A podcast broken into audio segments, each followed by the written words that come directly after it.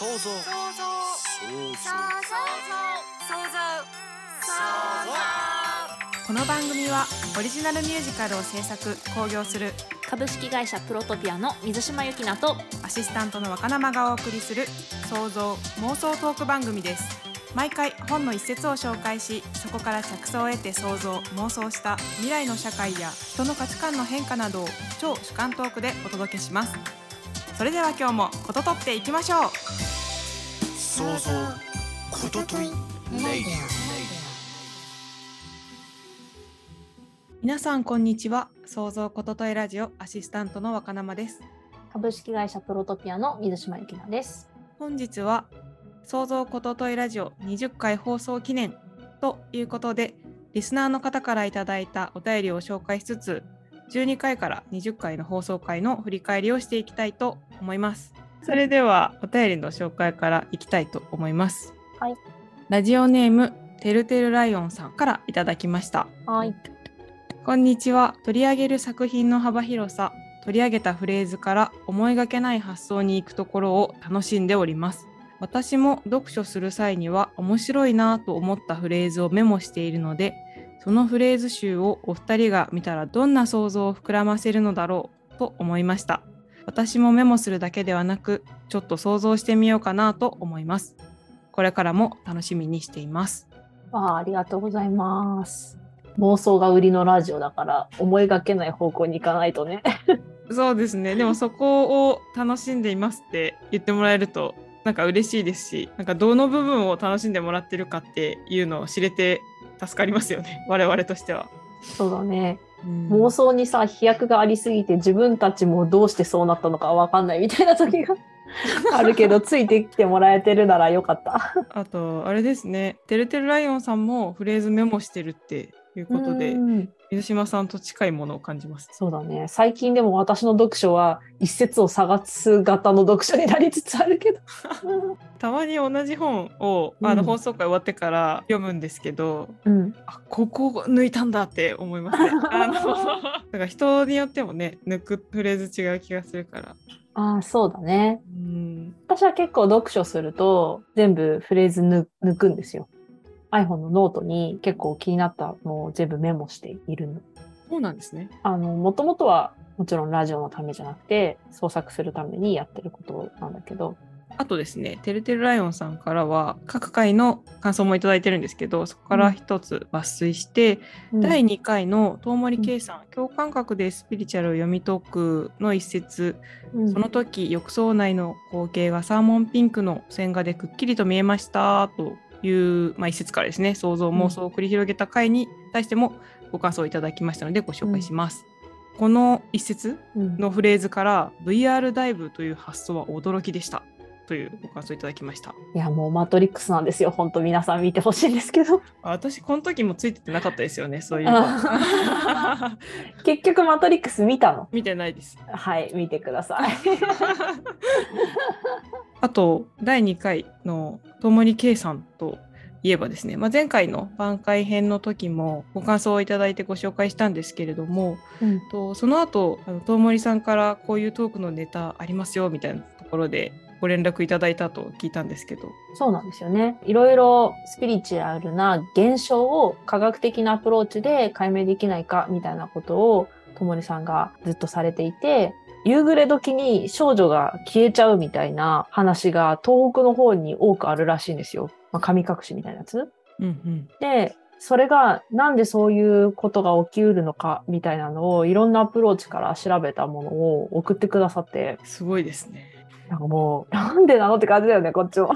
はい。やっぱラジオの中でうん割と不思議な現象が起こる設定って私考えるじゃない？そうですね。で、その妄想がさ、やっぱりリアルになる時って裏付けがあったりとか、うんうん。事例がたくさんあったりとか、そういう資料をたくさん読まないと、なんで？みたいになっちゃうから、こういうことを考えられて資料にされてて、まあ、これはまだ本にはなってないと思うんだけど、本にしてくださる人っていうのは私にとって本当に貴重な人。いやーでそれでね今一部分を共有してくださってるっていうのが すごいことですよね。うん。あ多分だけど、はいいろんな人がいろいろな興味の矛先を持ってなんか何かの専門家みたいになってる人っていると思うんですよ。あの、世には出してないけど。ああ、確かに。そういう方のお話聞きたいよね。聞きたいですね。あの、第5回の時にカオスの話したじゃない？はい。したらね、若生ちゃんの、ね、同期がカオスの研究してるって 言ってくれて、まあ、この前私もちょっと話したんだけど、そういうのいいよね。そうですね。あの、一緒に話聞いてたんですけど、研究してる人だからか、まあ、詳しいのは当たり前なんですけど、うん。なんかちゃんと論理が通ってるというか、あの、ふわっとカオスってなんだろうって思ってたものが、ちゃんと整理されて教えてもらえた気がして、妄想とか想像がさ、リアルになるよね。あ、だからこうなってんだとか、だからこういう風な物語になるんだ、みたいな、辻褄が合っていくというかさ、とか、まあ、辻褄を合わせていくとかさ、うんんんそういう作業ができるから、ただの妄想で終わらなくなるお話のアイデアが。確かので、ぜひ、その分野に詳しい方からの感想及び知識は引き続きいただきたいところだと思いました。に。はい。よろしくお願いします。はい、お願いします。てるてるライオンさん、ありがとうございました。ありがとうございました。はい、次に移りたいと思います。ラジオネーム、ペペさんからいただきました、えー第14回のケリー・マクゴニカルさん、スタンフォードのストレスを力に変える教科書を取り上げた回に対する感想です。いつも楽しく聞かせていただいています。14回のストレスの話、とても面白かったです。確かにストレスは取り去っても取り去っても新たなストレスが出てくるので捉え方を変えるのが大事だと感じました。ストレスレス社会をテーマにした君と私のエンブレム、面白いですね。読んでみたいです。これからも更新楽しみにしています。とのことです。はい、ありがとうございます。ペペさんはね、前回も感想を送ってくれてね、2回目ですもんね。そうですね。新しく感想を送ってもらうのも嬉しいし、あ最初から聞いてくれてるんだって思うのも嬉しいよね。こうやってリアクションいただけるのすごく嬉しいです。はい。あと、私もこのストレスの回をやって、ストレスを受け止めるっっていう考え方、結構大事だなって、うん、私の中でもひ響いたというか、実践していきたいなと思ったことだったので、うんちょっとペペさんと近いものを感じるなと思って。あ、そうだね。はい。前回もあれだもんね。若生ちゃんの言葉にか共感してくれたもんね。そうなんですよ。私こうやっていろいろさ、こうした方がいいんじゃないかって毎回言ってるけど、自分ができるわけじゃないからさ。私も、あこれは受け入れなければって思いながらやってる。まあ気づかないよりはいいということで。君と私のエンブレムもいつになるかわからないけど、はい。更新したいね。更新？途中まで書いてるからね。ああ、そっかそっか、そうでしたね。そうでした。うん私も楽しみにしています。あと、このストレスの回は結構人気で、うん。みんな気になってるんだね、ストレス。そうですね。やっぱり現代の皆さんにはね、どうしても避けては通れないことだから、あ自分の中に入り込んできちゃう嫌なやつみたいなイメージあるもんね。ありますね。でも嫌なやつじゃなかった。いや、嫌なやつなんだけど、嫌なやつじゃなかった。はい。そういう回なので、よかったらぜひ聞いてみてくださはい、聞いてみてください。い。はい。で今回20回放送記念ということで、うん。12回から20回の放送回の間で何か水島さん印象的な回ってありましたか？そりゃ、若生ちゃんが泣いた回だよね。13回ですね。あれですね、教団 X という書籍を取り上げた回で、この回も再生回数伸びてる回なんですけど、びっくりしたね。いや、私もびっくりしました。あれ、なんで泣いたんだ？いきなり泣いたよね。そう、一節から生まれたお話のアイディアがすごく私を救ってくれるなっていうアイディアだった。うん、それに対する感想を言おうとした時にグッときちゃったって感じですね。うん。それってさ、わかんないけどさ、アイデアとしてはもう成功してるってことだよね。私には響いてるんで、そうだよねえーかなり成功してると思います。だってそれだけでさ、あ、もう自分にとって何かあるって思えるアイデアレベルまでいってたのかな？ちょっとわかんないけど。あ、私が言いたかったのは、はい。企画書段階では成功してるってことだなと思ったの。ああ、なるほど。これから作品になっていくにあたって、うんえそう、そういうことみたいな感じになるかもしれないけど、うん。うん、響く人が、まあ、一人はいるし、この時共感できるなって方がいたら、お便りとか、アクション欲しいですね。なんか、なんか悩んでるの自分だけかなって思うの、ちょっと辛くないですか？このことについて、うん。こんなに考えてたりなんか、うん。勝手にな泣いちゃうぐらいな状態になってるってうんいうのが一人だけよりもなんか仲間がいた方が いいなと思って、はい。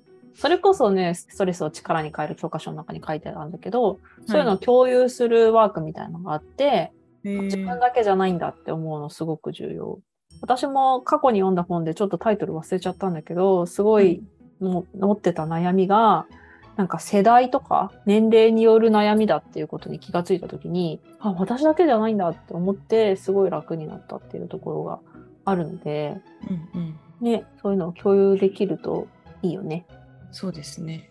若生ちゃんは印象的な回は私はですねうん、都申請の資本論のところで、うんうん難しくて印象的でした。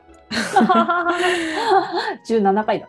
なんていうか壮大じゃないですかそのうんまず環境問題ってところ自体が。うんうんうん、でみんな何したらいいかわかんないみたいなうんうん思ってることに対しての、まあ、考え方とか元からある思想とかまあいろいろとご紹介していただいたんですけど、まあ、できることからとか考え方を変えるっていうのはもう我々もね言ってはいるけれどもやっぱ難しいなって いうところと、話自体が難しいなっていうので、うんうんはい、印象的でしたね。そうだね。複雑だよね。雑ですね。世の中とか社会とかね。